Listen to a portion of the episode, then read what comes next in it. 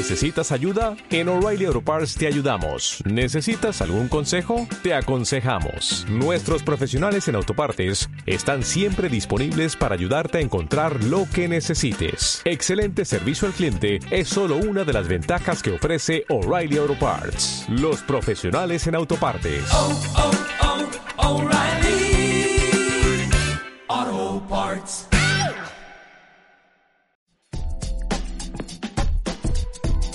El mítico.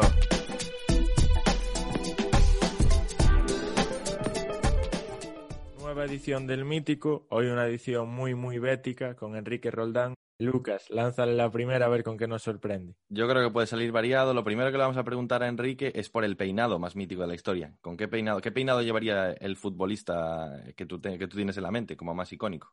Buf, pues el primero que se me viene a la mente fue, porque yo siempre he sido muy fan de ese equipo, cuando Ljungberg en el Arsenal se hace esa cresta rara, rosa. No sé, es la primera que se me, que se me ha venido, porque la verdad que era un personaje, el, el finlandés, y, y eso, porque a mí el Arsenal, ese Arsenal me marcó. Así que me quedo con el- la, la- la cresta rosa de, de Ljungberg. La segunda parada es el vello facial. Le ponemos barba, le ponemos bigote, todo afeitado. ¿Con qué nos Pues quedamos? mira, aquí sí que te voy a, para darle un toque mítico y, y profundo y, y puro y castizo, y me voy al Betis. No sé si os acordáis de Sánchez Jara y el bigotillo de Sánchez Jara, y si, me, me- de hecho también Kovalsic. Yo, esos dos béticos con el bigote, yo me acuerdo que, me, marcaron un montón, me hicieron, me hacían mucha gracia. En una época en la que ya los bigotes iban desapareciendo poco a poco y que ya a día de hoy ninguno. A no ser que uno sea más, más bohemio y más moderno de la cuenta, pocos bigotes vamos a encontrar ya. Sí, sí que es cierto que fueron desapareciendo, entonces ahí quedó el reducto nostálgico para, para la galería. Un poco preguntarte también por la camiseta. ¿Cuál es para ti la camiseta más mítica de la historia?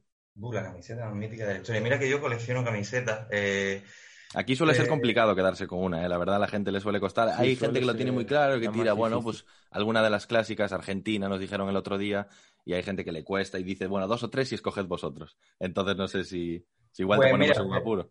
Lo siento, pero voy a volver a elegir una del Betty, no, no por nada, sino porque es una que precisamente Capa ha vuelto a sacar una edición hace eh, estas navidades y fue una segunda equipación de un verde oscuro eh, con una, con una letra con forma de K en el pecho que fue de los años 96, 97, si no me equivoco, que a mí me parece preciosa y que además Capa ha tenido el acierto de volver a lanzarla esta- estas navidades.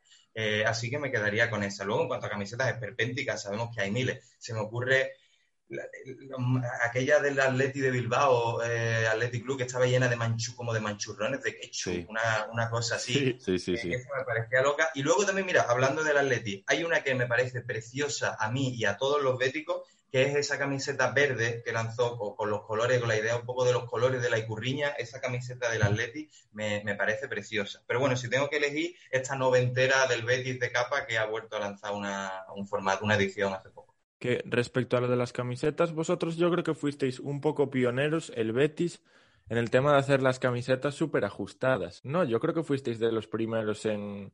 Sí. Porque recuerdo una que parecía más una camiseta de estas de, de licra, de, de hacer surf, que una camiseta de, de los fútbol. Creo que en la época de Asunsao y toda esa gente.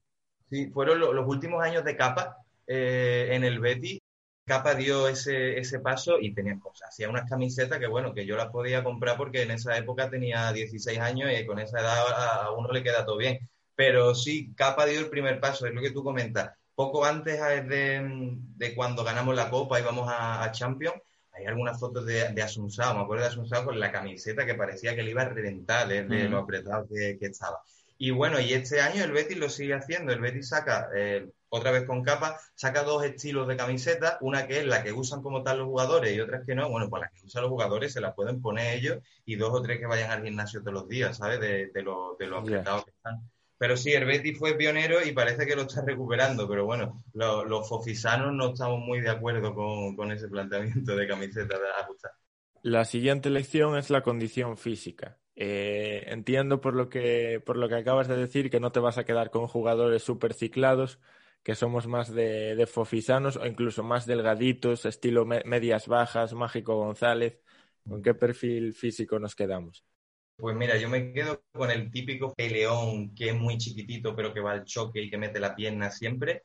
y, creo, pero, porque creo que el tipo de futbolista más incansable que uno pueda ver. De nada sirve eh, estar muy en forma si no, lo, si, no, si no haces lo que tienes que hacer. Se me viene a la mente William Carballo. William Carballo es un bigardo, está fuerte, pero William Carballo, yo digo que en el Betis estamos viviendo la benjaminización de William Carballo, porque cada vez menos. Entonces va al trote entonces, si tengo que elegir eh, un, tipo, un jugador que tenga esas características que digo, ¿no? De chiquitillo, que va siempre al choque, pues no me alejo del Betty y se me viene a la mente Dani. Yo sé que Dani es odiado por, bueno, odiado. Había mucha gente que lo criticaba porque era un jugador que iba siempre, se tiraba al suelo, esto y lo otro. Pero Dani, eh, con todas las lesiones que ha sufrido, ha sido un jugador que nunca ha dejado de luchar, que era una ratilla del área, que metía el pie, metía el cuerpo, se llevaba patada y que bueno, nos terminó dando el gol de, la Copa que ganamos y, aquel mítico gol, en el partido contra, contra Chelsea. Así que bueno, me quedo con ese jugador ratonero y, lo ejemplifico en, nuestro Dani.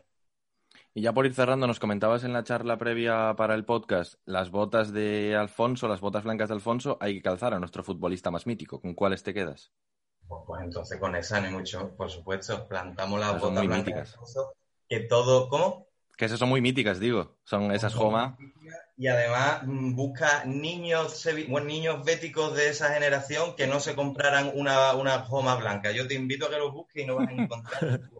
Así que yo creo que esa mezcla entre el pelo de Liumber y, la, y las botas de Alfonso y todo lo demás que hemos comentado puede salir algo curioso de eso.